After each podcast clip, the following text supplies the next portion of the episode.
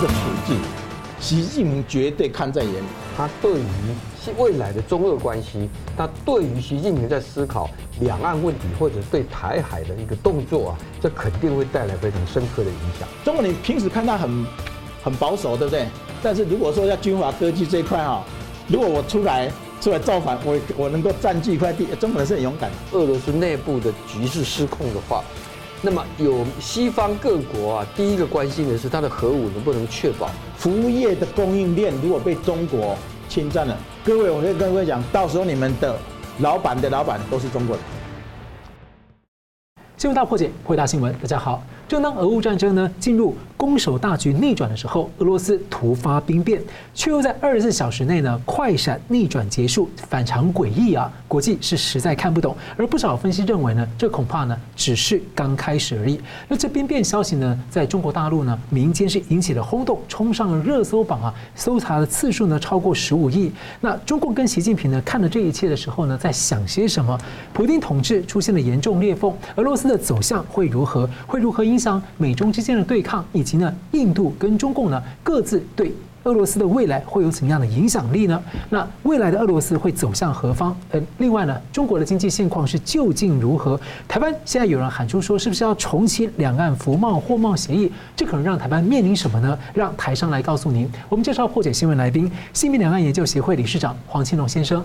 主持人好，呃，这个廖董你好，你好，观众朋友大家好。台商廖金章董事长。主持人好，黄老师好，各位朋友大家好，是欢迎两位哦。那俄罗斯国防部呢要削藩啊，削减反属啊，那攻击了瓦格纳这个呃佣兵集团呢，造成了重大伤亡。而瓦格纳集团呢是挥军莫斯科清军侧，那喊出呢进攻乌克兰的理由其实就是谎言。然后俄罗斯呢将迎接一个新的总统，而就当呢这样的这个兵变呢已经兵临莫斯科只距离八十公里的时候呢，却戏剧性的掉头撤军结束了。传出呢是白俄罗斯的总统介入调停达成协议，普丁赦免对这个瓦格纳首领普里戈金的叛国指控，而普里戈金呢流亡俄罗斯。那呃，对不起，流亡到白俄罗斯，而瓦格纳的士兵呢，则是被编入俄国的正规军。但是目前为止呢，我们当然还看不到普里戈金跟普丁啊两人的行踪还没有出来露面，这相当的诡异，因为不合常理。瓦格纳明明呢看起来好像一手好牌，但是却离奇的逆转了。那普丁跟普里戈金两人的这种硬汉形象呢，都。这个有点崩塌了。那美国的前中情局的主管说，每个人都摸不着头脑。国务卿布林肯则说呢，普京的统治啊出现非常严重的裂缝。值得关注的是呢，俄罗斯的外交部事后说，获得了北京当局支持来对抗兵变，而本来是比较缄默的中共。二十五号周日晚间松口说，这是俄国的内政问题。那不少分析认为呢，这可能只是刚开始而已。所以，我想请教黄理事长，怎么看说这个对普丁政权、对俄罗斯、对俄乌战争的影响？对，刚刚您讲到有一句话啊，专家说啊，这个事情好像只是刚刚开始啊。那么，另外一个意思就是说还没有结束。嗯，为什么说还没有结束？哈，我们知道在呃之前的这一两天呢，我们台湾连假的这两天哈。大家真的都被这个讯息哈给吸引了哈，不得不啊去留意到它的一个最新的发展。那么呃现在呢，虽然说兵变啊是在二十四小时之内啊，好像已经就戏剧性的结束了哈，可是里头啊还有好几个谜团，还有几个关键的人物哈，现在都还没有办法厘清啊。我们举几个来说啊，当事人啊普里啊科金啊这一位瓦格纳的领导人啊，也是这一次事件的主角啊。那么传出来说，他要准备要到白俄罗斯去啊，因为白俄罗斯总统也是他的好朋友啊，他来居间协调啊。可是到现在为止啊，我刚刚在我们录影的最开始的时候啊，白俄罗斯那边说他们也还没有普里科金的消息。嗯，也就是说，普里科金到底现在人在哪里啊？那么呃，这是第一个大谜团啊。而且呃，第二个就是说，另外一个当事人就普丁啊。那么，呃，普丁啊，一度啊还宣布啊，说这是一个这个叛变啊，那么是要用叛国罪来治理啊。那当然，大家知道他跟普里科金呢，他们两个人的关系啊是非同小可啊。这个除了啊之前他是当过他的御厨，那么另外呢，他手下的瓦格纳，事实上就是在帮普丁啊干一些肮脏事啊，在国外也包括在这个。啊，这个二零一四年的这个克里米亚战争，乃至于这个从去年入侵乌克兰之后啊，有很多俄国正规军做不到的事情，都是他的瓦格纳的部队在进行的哈。好了，那现在呢？呃，原来说你是叛变啊，那么呃，结果呢，后来有就是说啊，已经经过呃这个这个协调，那么同意啊，那么取消这个罪名，而且愿意把瓦格纳的部队通通都特赦啊。可是普京为什么人到现在还没有消息啊？那么呃，之前在混乱当中啊，有若干的没有经过证实的消息说，这个普京好像也是搭飞机离开莫斯科，当时没有讲说他离开俄罗斯，有一说是到圣彼得堡到什么地方去啊？但是这一些都没有看到官方的一个正式的一个出来。那最重要一点是没有普京本人的消息，是普京现在本人的行踪成谜哈，这个是非常诡异的啊。那么第三个呢，在所谓的白俄罗斯总统介入协调当中啊，还有一个重要的一个讯息是说，因为这一次啊，普里科金呐，他的一个诉求啊，用中文来讲叫清君侧。嗯，其实他从头到尾啊，并没有直接批评普京，他完全讲的是说，俄罗斯的国防部长跟参谋总长啊，说因为他们的腐败、他们的贪腐啊，造成这个。啊，俄军呐，在战场上的一个败退，尤其他不能容忍的是，居然在前不久啊，俄国的军队还轰炸他的瓦格纳的一个基地啊，造成了这个几千人的伤亡啊，所以他说一定要他们下来啊，等等啊。好了，那本来在所谓的白俄总统的介入协调当中啊，传出的消息说，普京已经同意了要换掉这个这两个重要的职位啊，也就是说是满足了普里科金的要求啊。那么因此下，但是到现在为止，对也没有证实，因为俄罗斯的总统府发言人只讲说事情告一个段落，但是怎么安排，他说这个是总统的职权。好，了，当然了，我们也可以做另外的推测，就是说，也许普丁真的是在事件之后啊，还是继续掌握大权，但是他必要善后。这善后可能包括他对新的军方要怎么安排啊，也就是说，要不要真的认真的去执行他对普里科金的承诺。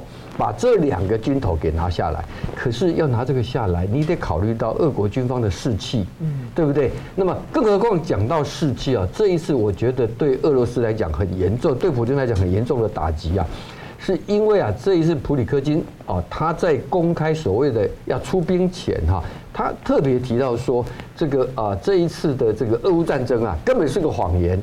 啊，是由这个军方这些头目，他们呢为了发战争财啊，去制造假讯息啊，说什么乌克兰已经跟北约结合啊，准备要进攻俄罗斯，完全没有这回事啊。那这个等于是也让直接戳破了普丁啊，当时他出动所谓的特别军事行动对乌克兰的一个理由啊，完全不能成立的哈。啊，过去啊，俄罗斯社会这些讯息是被掩盖的。那现在由一个啊，这个重要的一个这样的人物讲了出来啊，这个肯定会有影响的哈。而且另外有一个很重要的是啊，这个格瓦纳的部队到底要怎么处理啊？因为他们哈，这个虽他们虽然说干尽了很多坏事，但不能否认啊，他们至少在俄乌战争，他们在这个克里米亚战争立过大功，在。乌东战场呢，是最重要的俄罗斯现在的部队的主力，不管是在进攻还是在抵抗啊，都是最厉害的啊。好啦，那你现在说要把它收编啊，这收编我觉得至少会有两个问题会出来啊。第一个问题是，俄罗斯的军方信不信任这一支部队啊，以及这支部队会不会觉得自己是不受信任？是啊，那这样子的以后啊，其实对俄罗斯的接下来的军队的这个啊。这个实力啊，是肯定有伤害的。而且这当中啊，我们还有一个问题还没有谈到，就是这个普里科金哈，他现在行踪成谜，他真的会就这样放掉了他一手建立的这个啊瓦格纳部队的一个掌控吗？啊，这个呃都必须要有更多的讯息，特别是重要的当事人呢出来讲话之后，我们才能够进一步理解。当然，这个事情对俄乌战争的未来的进行的发展，甚至你刚提到的。中国中方说它是一个内政，其实它这个事情很重大的一个影响，恐怕也就是出在于说，那么对于中俄关系，对习近平怎么看待这个普丁啊？他过去把他当作是一个老大哥，以他为楷模啊，你执政超过二十年了，我要效法你啊！而且他今年三月到莫斯科去访问了，还跟他提到说啊。这个就是百年未见之变局啊，我们要携手共同来创造新的秩序啊。好了，那现在看到这样的一个状况啊，他心里怎么想啊？我们稍后可以再仔细来分析这个事情对他的影响。但是肯定的啊，这个对中国接下来在俄乌战争的立场啊，也会带来一些冲击。所以看起来这个国际新闻的发展还有很多的剧本的可能性啊，到最后要再看一看。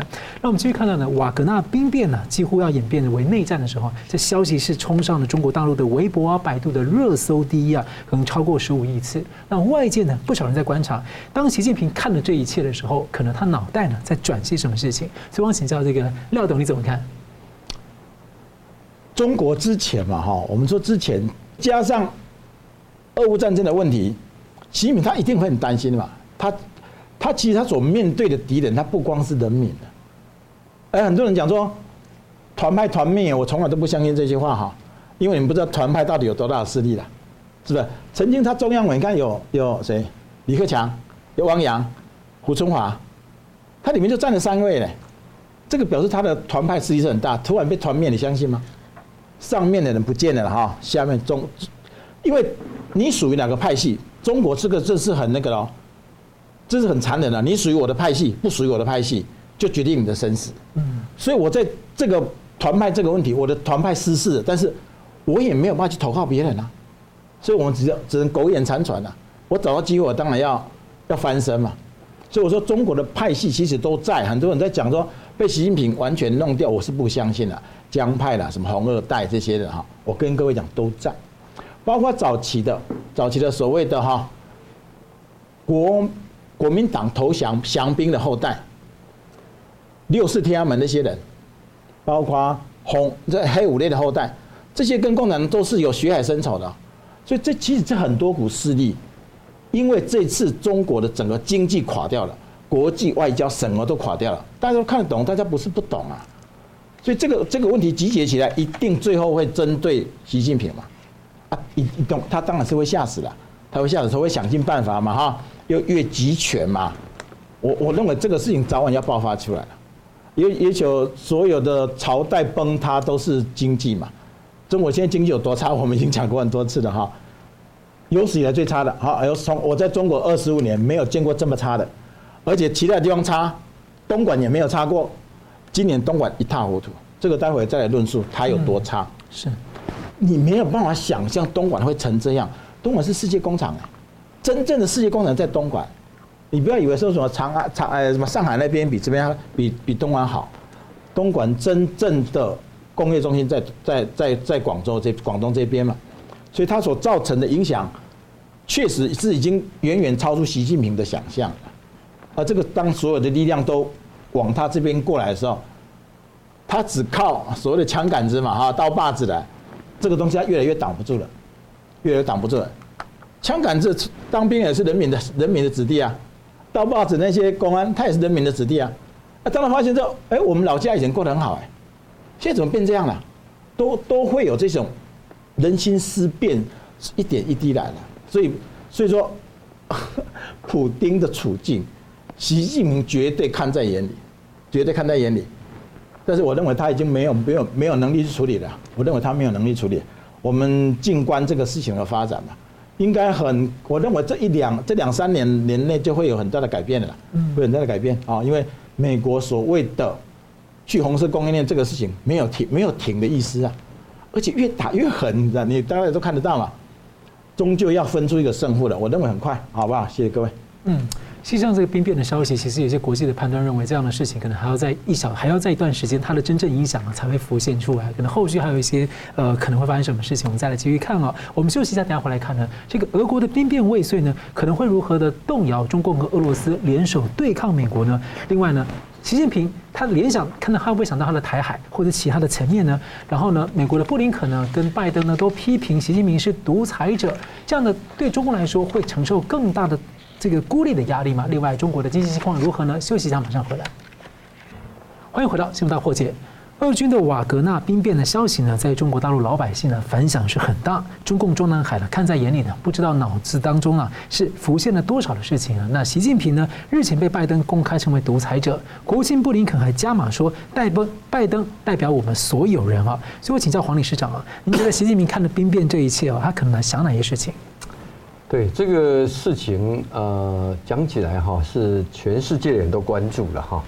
那这个当然也是因为俄乌战争哈影响了全世界啊。那大家以为说啊，这个时候俄罗斯发生这样的一场突如其来的兵变啊，可能会对这场战争啊会有一个这个决定性的一个影响啊。这个我想是一个关注的原因啊。好，那呃，至于啊，他拿来跟习近平现在的处境来做一个对比，我们说啊，要知道习近平在想什么，我们就只能先从他的主客观的处境来考虑啊。先得承认哈，这个不完全一样啊，不完全一样就是说，呃，其实你去看一下俄罗斯的近代史哈，俄罗斯好像有一个这样的传统啊，就是说，你看他在啊这个一次大战的时候啊，当时是还是俄帝的时候啊，后来一次大战还在打的时候，二帝的就被共和派哈给推翻了啊，可是共和派没有停，没有太久哈，就立刻被列宁所领导的这个啊。这个社会主义就共产党给推翻了啊。那到了二次大战的时候啊，史达林呢一方面忙着跟纳粹德国在打仗，他同时还在清洗啊他党内的这个布尔什维克啊，对这个这个派系啊。那另外我们还记得在呃俄罗斯刚刚啊这个呃也这个所谓的要垮台前哈，一九九一年的时候也发生啊军方对这个这个所有人呃对那个布里兹呃对对不起。对呃，当时的俄罗斯的总统哈，那么的一个不满啊，那么要发动政变，当然没有成功了哈。那当然还有叶尔钦啊的后来跟国会之间的一个好，所以似乎啊，他的这个对外的战争跟内部的生变呢，在这俄国的近代史啊，它是有一个背景的哈。好，这样的背景在中国有没有可能发生哈？这个当然没有办法完全的类比。我们知道中国一直共产党统治以来啊，也发生过像林彪这样的事情啊。可是你会发现呢，有一个差别哈，就是说林彪尽管他曾经当到所谓的副主席啊，未来的准接班人哈，那么所谓的这个呃毛啊对他信任有加哈，但是他在搞叛变的时候，最后也只能弄到一部只剩一部飞机啊这样走哈，所以可见啊，中共从建党以来啊，这个共产党对军中的一个统治啊，相对来说啊还是比。俄共，尤其俄共自从它垮台了以后啊，现在看起来相对是松散的哈，相对松散，这是第一个我觉得有差别啊。那么呃，第二个当然这一次的瓦格纳的政变呢，有一个很重要叫做佣兵啊，啊，就是正规军以外的啊。那这也是俄罗斯非常特殊的，当然美国也有这个黑水的哈，这个又是另外一个商业的军事商业的故事啊。在中国，我们到目前为止是没有听到有所谓的外包军队啊。中国似乎把军队当作是党掌控底下的一个产物啊，没有这样的一个思维哈。好，那这样讲的话，那难道说俄罗斯这个政变呢，这个兵变呢，对习近平来讲没有任何的一个指涉的意义吗？那当然还是有的哈。最重要一点，你可以看得出来，这一次所牵涉到的两个大问题啊。第一个大问题就是这个啊，这个呃普里普里克金所提出来的哈，俄国军方的腐败的问题啊。那么讲到腐败啊，我记得啊，我们呃之前也在谈过哈，就这一次习近平他从二零一二年上任以来哈，他当时啊跟这个啊这个周永康这些这些势力的对抗当中啊，他又反贪腐啊啊，的确也抓出了很多中共军方啊这个军队里头卖官哈、习才厚了哈等等等这些人，那一种贪腐的程度是匪夷所思啊。好了，当然呢你。说，因此你要要去这个呃这个反贪腐啊，反贪腐某个程度来说，在中国来讲，你如果军队要回到正轨，这是必须的啊。这个讲起来历史比较长，这是因为牵涉到当年这个江泽民的时候啊，希望让军队啊，因为待遇太差哈，那改革开放的时候不要让他们有抵触情绪啊，所以让他们也进入市场经济，可以做生意啊，这些背景都有关系啊。可是呢，一个军队啊，如果太过度，一方面就是说，对当权者来讲，适度的腐败有助于拉拢啊控制。其实习近平所谓的军中的反贪腐，真的是清掉了贪腐吗？也没有，他主要是让自己的人过来嘛哈。好了，那现在这样一来了之后啊，你只要是有贪腐的因素在，而且不要忘记啊，他这一次的这几波的大清洗哈，其实也累积的非常非常多的不满啊。这里面就刚刚廖董提到的各式各样的系统啊，对他都是很有意见的哈。好了，那这一种在平常的情绪不见得会表达出来。像普丁也是一样，军中里头的很多这样的那个势力，好像看起来他上任很稳嘛，控制得很好。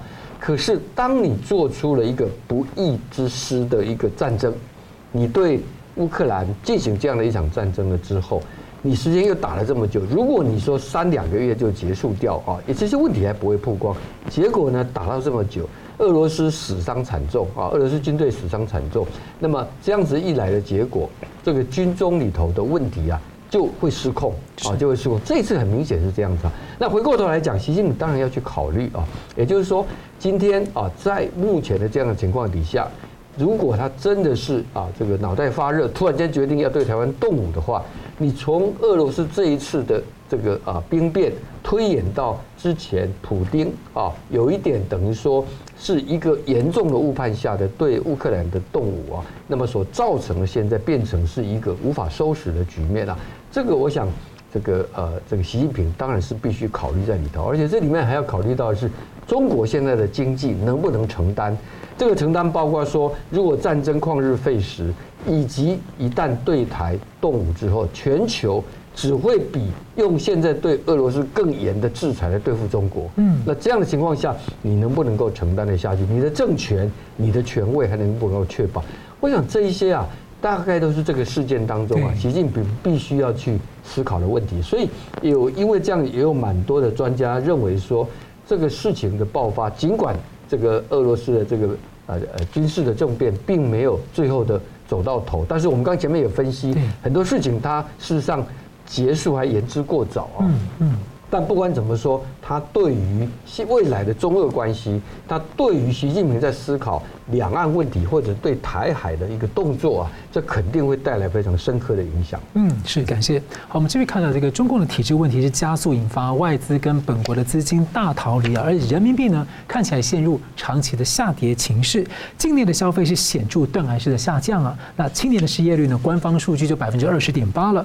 那中共推出一些所谓的利好措施要救房产市场，还要推出新一波的刺激经济的新措施。汪请教廖董啊，你在台商这个，您作为台商在大陆当时经商了二十多年哈，您怎么看呢？中国经济的现况，尤其失业问题哈，跟中共官方的一些说法的对照。那就您了解，您觉得台商供应链呢？我们知道已经走了不少了，是情况如何？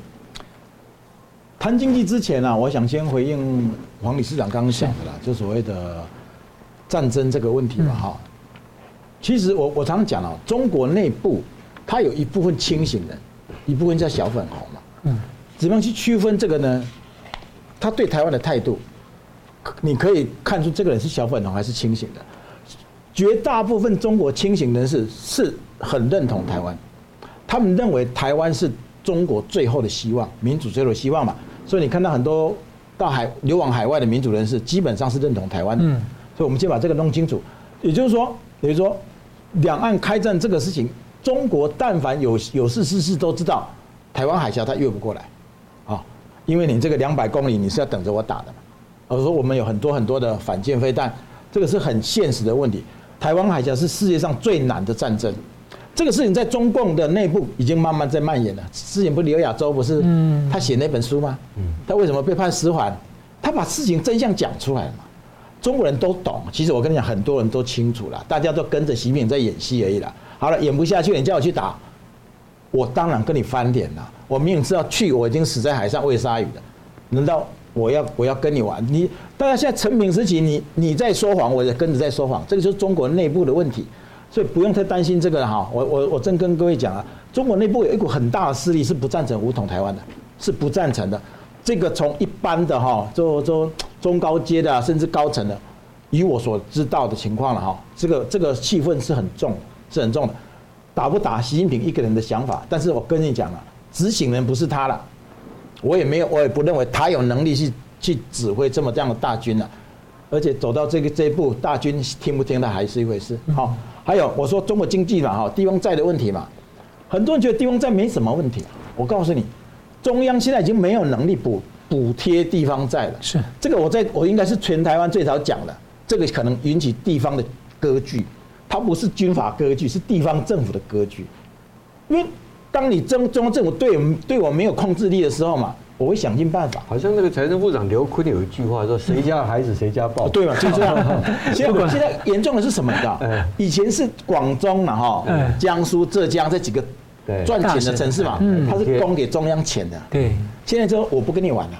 江苏是第一个拒绝往中央交。交交那个英语的哇，你不知道这个上个月的事情嘛？嗯，江苏第一个，广东他们慢慢也会形成这个路线了，因为你如果你中央不补助的地方，你对我没有没有没有没有掌控力嘛，就自顾不暇了。对啊，那我当然我富省我不愿意交钱，穷省没有你来补助我，他会饿死的。嗯，所以最后变成什么？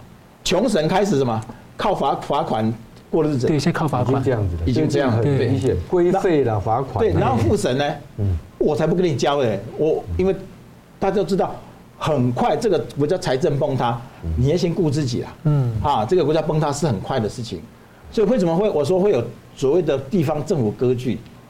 你你中央对我没有任何影响力的。所以中央要去找钱的时候，就开始对地方长期上那种呃党权贵的这个既得利益阶层，就刮他们的油了。啊，对呀对呀，那个那个人家找人家跑光了，哪哪你刮是吧？真正真正的那个都跑跑掉了嘛。嗯，这个就是我是说。这些问题其实一连串的问题了哈，这个是我刚刚把先把是黄先的问题我先做一个回应。好的，那你说台这个什么中共经济加速外移，自从美国开始讲起所谓的红色供应链之后，其实台商都知道了啦，你不走也没用了，因为你台商在中国是为了什么？他是为了赚钱嘛。嗯。当时中国是蒸蒸日上，台湾是有一点在下坠嘛。嗯。所以我们找到机会到中国去嘛。但是当你的红色供应链去红色供应链这个问题讲出来了，其实我跟你讲，那个已经是摊牌了，已经摊牌了。从那个时候开始，每个人都在想逃，怎么逃而已，只是差别在怎么逃而已。有些人资产很多啊，卖不掉啊，所以所以台商你你不用担心了哈，台商他们都知道，他们都很清楚风向在哪里，能走的都走了，不能走的可能是他什么资产的问题，这个没有太大的问题。而整个中国现在。资金也不是只有台商逃，大家都知道嘛。中国国内的更逃，你说看得出来？你所有你所知道那些名人呐，海底捞那些什么什么的，全部都都在国外了嘛。在中国你叫出名字的好名人都不在中国。这个问题在中国内部也也是慢慢传开的。啊，留下我们这些穷人在中国干嘛？是吧？所以他没有任何机会了哈。什么内需啊？啊，你就没有赚钱，你哪有内需？我跟各位讲，我前天特别打电话给我中国朋友。我说台湾现在说你们有九块钱工资的事情，到底真不真？在真的假的？说真的啊，怎么回事？你知道，很多工厂他没有订单，嗯，没有订单，但是他把这些遣散哈，政府不肯，你要把他遣散，你要赔他三十个月的工资，啊，那没办法怎么办呢？但是允许你用基本工资给他，这个是九块钱的来源。哦，九块钱是基本工资，九万大概就是一个月刚好一千九百三。啊，就是人民币。东莞是大概是这个态度。是。一千九百是台币还是国人民币啦？人民币啊，这是基本工资嘛。嗯。那很简单道理啊，工人为什么不辞职？他不敢辞职，他辞职到别的地方也找不到工作。嗯。因为他是整个整个全方位坍塌的问题嘛，是吧？所以说，九块钱我已经确定了啊，确认了。不是还有很多人去住在水管里嘛，是吧？在这呢，这个都是很普遍的。大桥下什么的？你这几公。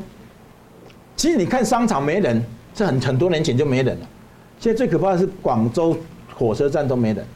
昨天、前天、前天我朋友去拍，下午五点多拍广州火车站，零零散散。平常这个时候是人人挤人，你知道吗？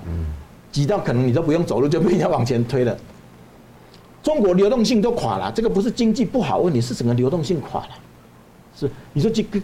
如果你人跟人、省跟省之间人人员都不流动，你未来经济有什么有任何机会吗？嗯，这个是中国它现在最大的问题。是它的经济到了什么程度，根本不用我们来谈了，它已经完全没有挽回的余地了。没有挽回余地的话，最后崩塌一定在最后一瞬间就在经济嘛。啊，中国人只有饿肚子才会突然造反了，而且饿肚子已经很快了哈。房地产大家知道吗？大家知道房地产嘛？像不要说哪里的上海都卖不出去啊，折一半也卖不出去嘛。我这我这两天呃，今天有一个朋友跟我来，他就是可能刚刚刚从中国回来的嘛。他为什么现在回来？他几套房一直在卖卖不动。我跟他讲，你再不回来会出事哦。他说好了，算了，那房子卖不掉都卖不掉，就先放着。很多人是真的，我看房地产已经变不到真的不动产了哈，卖不动的不动产了。还有说中国什么失业率二十八来，我跟你讲，中国的失失业率哈，政府的数据你乘以二都不过分了，乘以二都不过分，已经到了什么大学生、硕士生在送外卖。中共统计局之前说这个一个礼拜。嗯，只要工作一个小时，一个小时都算都算就业，哎，都算就业哦。还真跟你讲，你没算农村那些也没算进去啊。哦，对。哎，我跟你讲，真中国人家算这个东西哈，你要真的算，我们我们在中国待的久最清楚了。嗯，这些都是骗人的啦。二十趴在中国并不严重了。嗯，如果二十趴就好了，我只能说，如果是二十趴那就好了。所以它整个整个整个国家的坍塌，没有任何止跌的迹象，没有任何止跌迹象。啊，大家都不赚钱，怎么消费？为什么你说降低利率也没有用？它不是降低利率的问题啊，是我好不容易一天才赚那么一点点钱，我舍不得花，不是说这个东西便宜不便宜的问题了吗？中国已经到了这种通货紧缩的完，以习近平这个这一群人了哈，我是认为完全没有没有能力解救这个危机的，甚至我也觉得他也没有要解救这个危机了，他最近还在斗争呢，而且主要还是斗争啊，跟谁斗跟谁斗这个，然后看到。看到俄罗斯这个问题，你觉得他没有任何应对的方式，未来怎么办？未来怎么办？等着人民出来革命吧。我是认为的，不会太久。中国人，中国人平时看他很很保守，对不对？但是如果说要军阀割据这一块哈，如果我出来出来造反，我我能够占据一块地，中国人是很勇敢的。所以早期中国人军阀割据是很普遍的嘛，这是人民这种传统，人民这种传统。你要站出来，我不敢；但是站出来，如果我有很大的利益，我会敢跟你干的。所以我我我认为他最后的问题各方面的，绝对不是单一方面的。而我也认为习近平没有任何自己没有任何能力去处理。我们静观其变吧，哈，静观其变吧。你觉得房地产中国还救得起来吗？怎么救？我也不知道。他的第一，人民没有收入了。嗯。第二，已经过剩了嘛。啊，对，他之前不是说六亿栋吗？对，到我今天都还怀疑这个数字的。嗯，但是他们公布出来六亿栋啊，一一栋他们说一平均一栋十二户就好了，七十几七十几亿户呢，七十几亿户一户几个人，这全世界都装得进去的国家，这个这一点我倒不是太太太觉得可怕，因为他们真的是盖的到处都是房子了。那以前财政嘛，GDP 靠这个来堆叠嘛，对嘛，这个是金融属性的嘛，这个地方的财政也靠卖土地。对嘛，他们可以建完再把它炸掉再建啊，这个不就是他们讲的吗？共产党讲那一套吗？这这个事情是很普遍的，到处在炸房是很普遍的。嗯，所以说人民看到你在炸房，会想到什么？啊，不值钱的嘛。我以前用穷极一生的的积蓄来买这套房，结果人家一分钟就把它炸掉了。比如这个东西它本身就是不值钱的。它是被在人民心目中的价值是被被堆堆砌起来的嘛，就慢慢已经崩塌了，已经崩塌，所以我认为房地产没有任何机会了，没有任何机会了。它人口还在减少啊，是吧？它人口在减少，怎么可能？嗯，我我再再一分钟就好。二零一六年，中国出生人口一千八百八十三万人，一千八百八十三万人呢？你知道今年多少吗？去年，去年，去年，去年，去年第一次破一千万，今年预估破八百万。低于八百万，这个都是他们的统计数字啊。才五六年，少掉一千万、一千一百万。嗯，人口减减少这么多，你房子卖给谁？是，这个很清楚，房地产大概这应该是很清楚的啊。嗯，是，感谢。好，我们休息一下，回来看了看俄罗斯的兵变的政治变局呢，后续中共、印度有可能带来什么样的影响？另外呢，两岸如果服贸重启的话，台湾会面临什么？休息一下，马上回来。欢迎回到新闻大破解。俄罗斯发生兵变呢，戏剧性的转折看似落幕，但可能远未结束啊。普京的权力呢受到了重创，中共觊觎俄罗斯，希望多一个附庸国跟变相殖民地。而另一方面呢，印度跟俄罗斯关系也长期而特殊，而土耳其也有些影响力。尤其我想请教黄理事长啊，怎么看这个印度跟美国啊？现在是最近是大幅的升级合作关系。这个印度在一个等银行吃了大补丸，美印这个升级之后，它可能对俄罗斯可能带什么样影响？尤其是呃中共印度啊这样的交错影响之下，俄罗斯的未来的走向，您有什么样的一个？猜测这个的确哈是一个多面向的一个相互的影响了哈，但是我觉得首先呢，在这一次的这个呃兵变哈的事件的冲击啊，可能就是对于俄乌战争的一个直接的影响啊。那我现在看到很多的呃美国的专家啊，他们是认为说暂时啊还没有看到这个对乌克兰有能够形成绝对立刻有利的一个大反攻的一个一个环境啊。呃，但是当然呃，就算没有立刻的改变，因为战争是一个相对的嘛哈。当对手哈这个出现内乱，这个实力削弱了之后，当然是对我有利的哈，这是一个很重要的基本的啊。那我们也讲过啊，这个。呃，格瓦纳的这样子的一个组织，现在经过这个变局了以后啊，俄军啊，整个从高层内部的这个呃次序到前线士兵的士气啊，这个当中啊就有发生很多的变化。是。那当然，我们刚节目一开始也讲，整个事情还没结束啊，因为普里克金现在到底在哪里？普丁到底是什么想法？还有呢，他的国防部长、参谋参谋总长到底会不会换人啊？这些都需要有更多的讯息了哈。但是大概可以确定的一点啊，就是说这一场战争啊，普丁会越来越难打下去啊，越来越难打下去。而这当中啊，其实这一年多的战争发生以来哈，我们已经看到啊，全球的局势哈已经有很大的变化。那么这个变化最代表性的，应该是一个中国在国际间被严格的质疑哈，它是不是？去这个按住侵略者啊，站在一个不正义的地方啊。那事实上呢，呃，在就是可能是刚廖董事长讲的哈，在中国内部啊，也不乏理性的声音呢。当然了，中国也避免他现在讲说那是中俄罗斯的内政啊。但是呢，他现在应该会很后悔，当时去讲说中俄关系不呃不上限不封顶了哈，或者说百年变局我们共同来 来努力啊，这些话啊。那所以呢，中国未来的动向会被更严格的检验啊。第二个，你刚刚提到的就印度啊。那么印度我们知道啊，它长期它独立了以后啊，它一直走一个不结盟路线啊。而且呢，印度啊，它的武器系统啊，长期以来是非常依赖，即使在冷战时期都一样，它依赖俄罗斯啊，买了很多的武器，甚至这一次的俄乌战争发生了以后。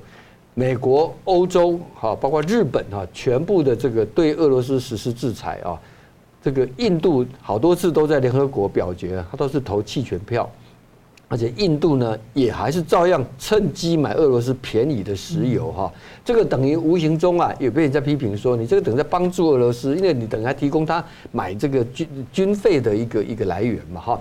可是印度这么做呢，美国居然都容许了啊，而且美国不但容许啊，最近。印度的这个总理啊，莫迪到了这个美国去访问，这不是他第一次访问，但是他受到了隆重的接待哈，是这个这个这个盛况空前的哈。那么呃，即使呃在美国国会有一些啊有印度背景的议员哈，他们对于莫迪上任以来在印度的民主跟人权的一些啊问题啊，也提出也强烈的批评，但全部被盖掉啊。而且这一次呢。这个美国准备要让更多的跟印度，包括武器啊，包括要协助印度来建立它的一个这个战机的生产的一个系统，还有包括电动车的特斯拉啊，包括这个呃这个苹果啊，这个全部都要到印度去啊。那么印度现在已经是全世界的第四大、第第五大经济体了哈。那么呃人口已经超越中国，成为最大的哦。那么印度基本上啊是一个民主国家啊，所以呢这种情况的背景底下啊，我们来看到就是说美印关系的一个增长，某个角度来看，事实上看到了印度历史上独立以来的这个不结盟国家路线已经发生了变化，嗯，好，而这个变化它会产生很大的影响，是随着印度国力啊如果越来越往前走，当然了，我们不能保证印度一定一帆风顺，也有很多人怀疑印度真的能够像。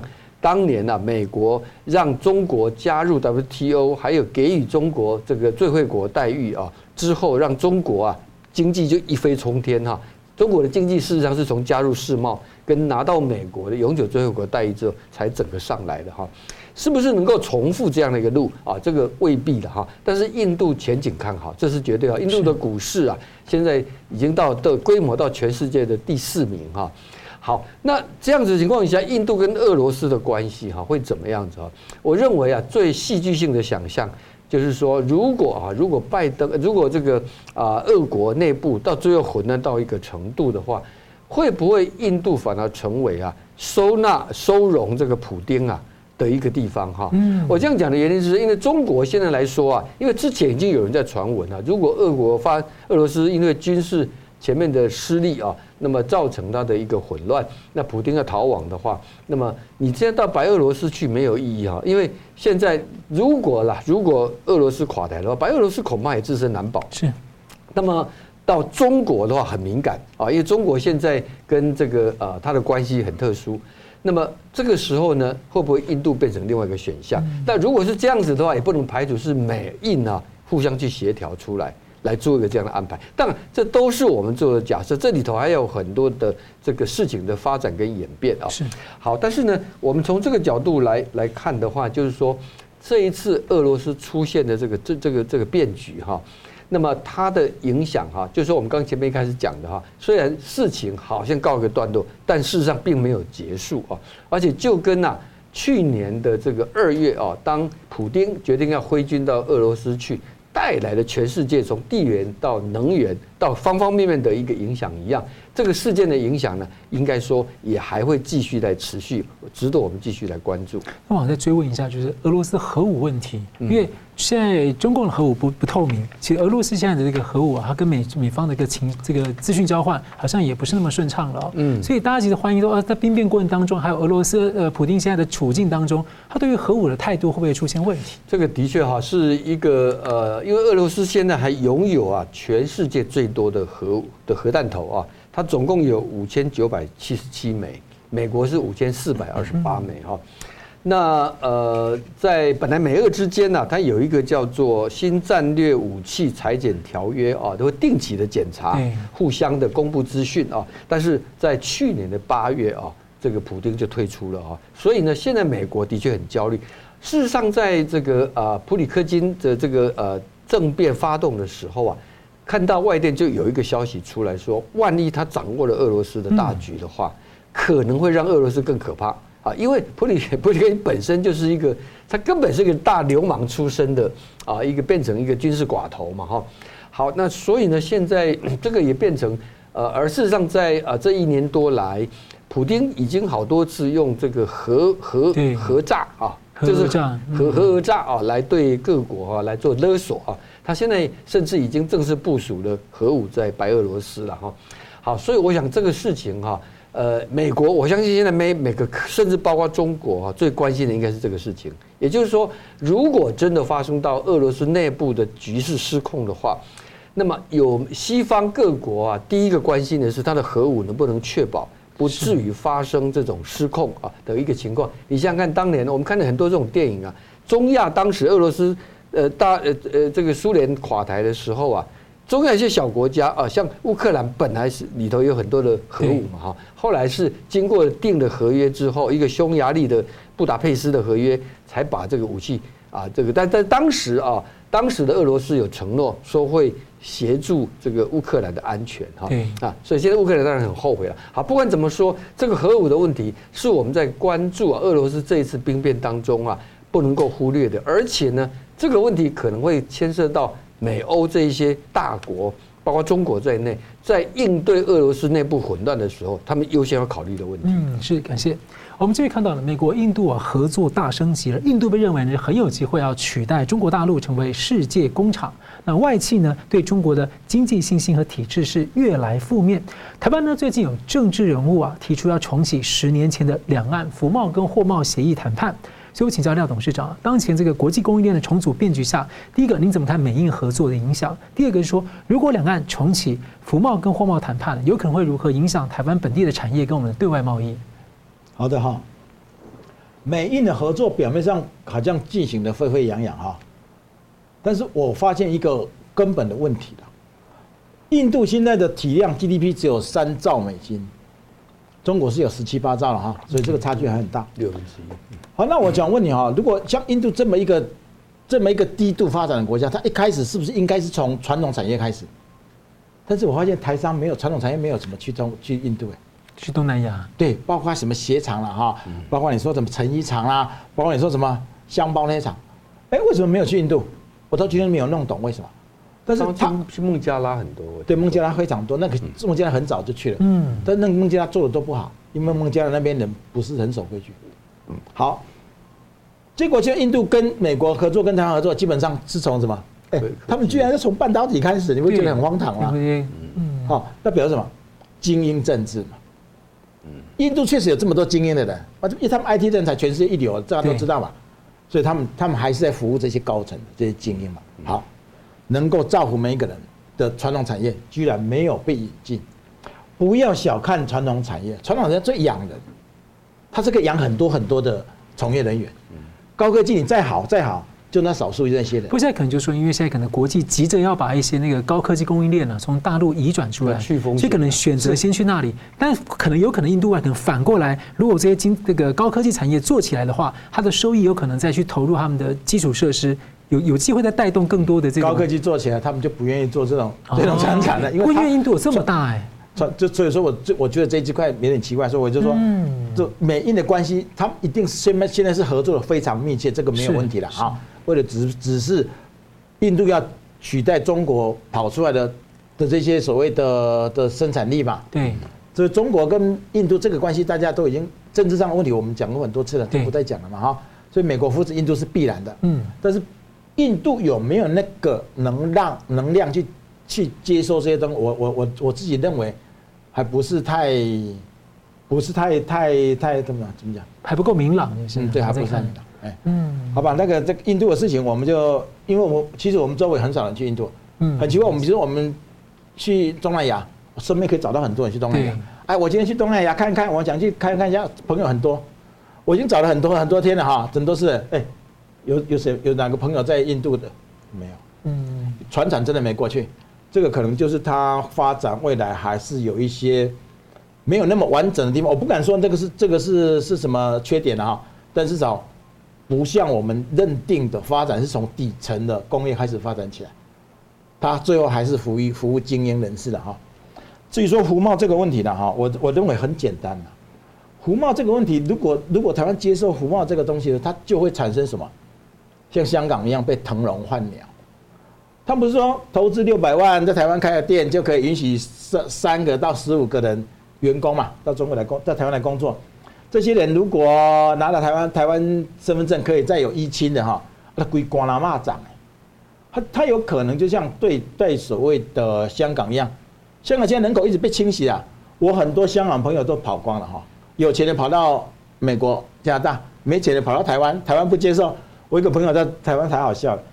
他投资了六十万买开了一家唱片行嘛，他以为这样就可以可以拿个拿台湾身份证了，两年到拿不到，上个月跑到跑到英国去了。也就是说，香港人口其实被正在被替换，正在被替换。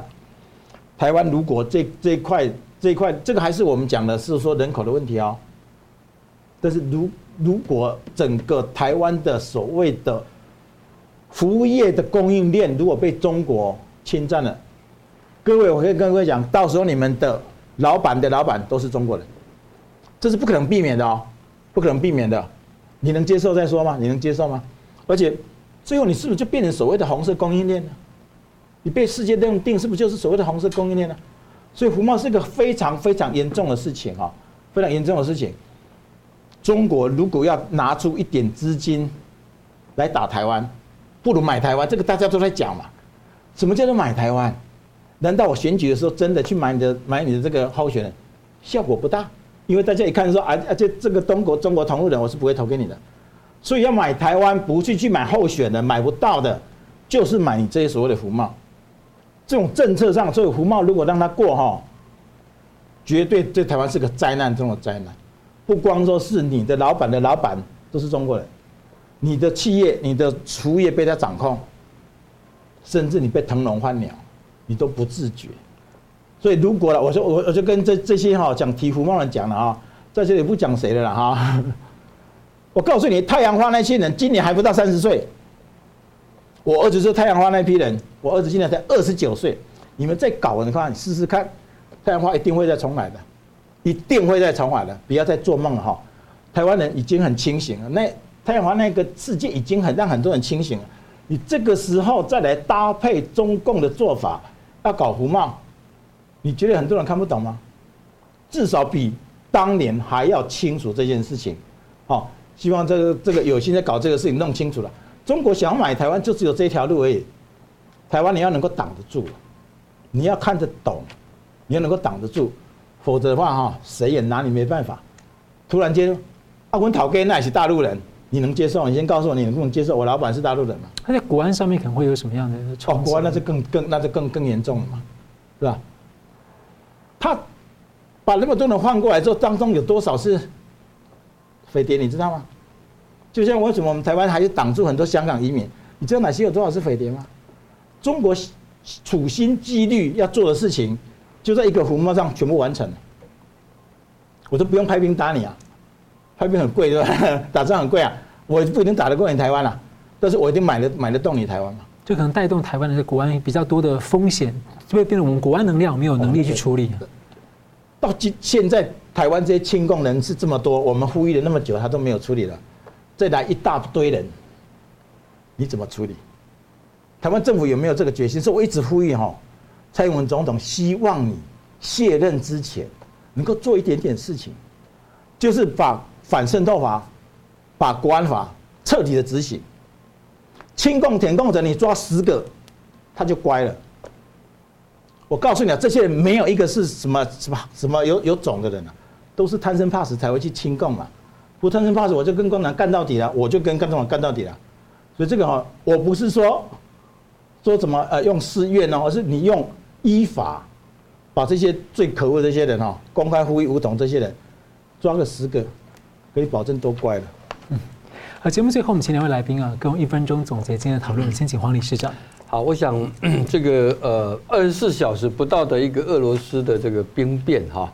那么，呃，是一个影响全球局势的一件大事了哈。我们说现在是个地球村啊，那么这个影响当中啊，站在我们台湾的角度，我们最关注的绝对是啊，中国啊，这习近平当局啊，从这个事件当中他得到了什么样的一个这个教训或者是一个启示啊？那么当然，现在因为很多的事情的这个真相还没有完全的揭露。它的影响后续还要再来观察，但是有一点大家可以确定哈，这个事情啊，对习近平，如果他心里头还真的存着要对台湾动武的话，这应该会形成一个对他的一个很沉重的一个警告跟一个打击。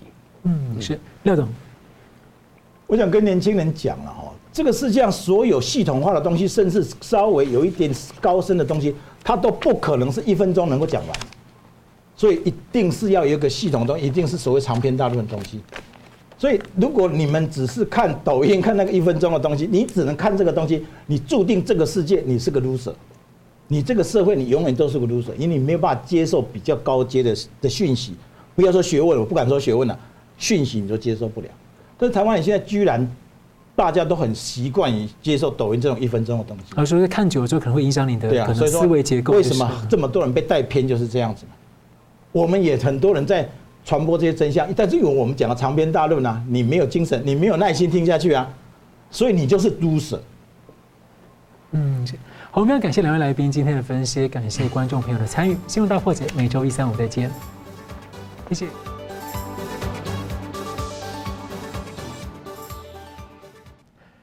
如果您喜欢我们的节目呢，请留言、按赞、订阅、分享，并开启小铃铛。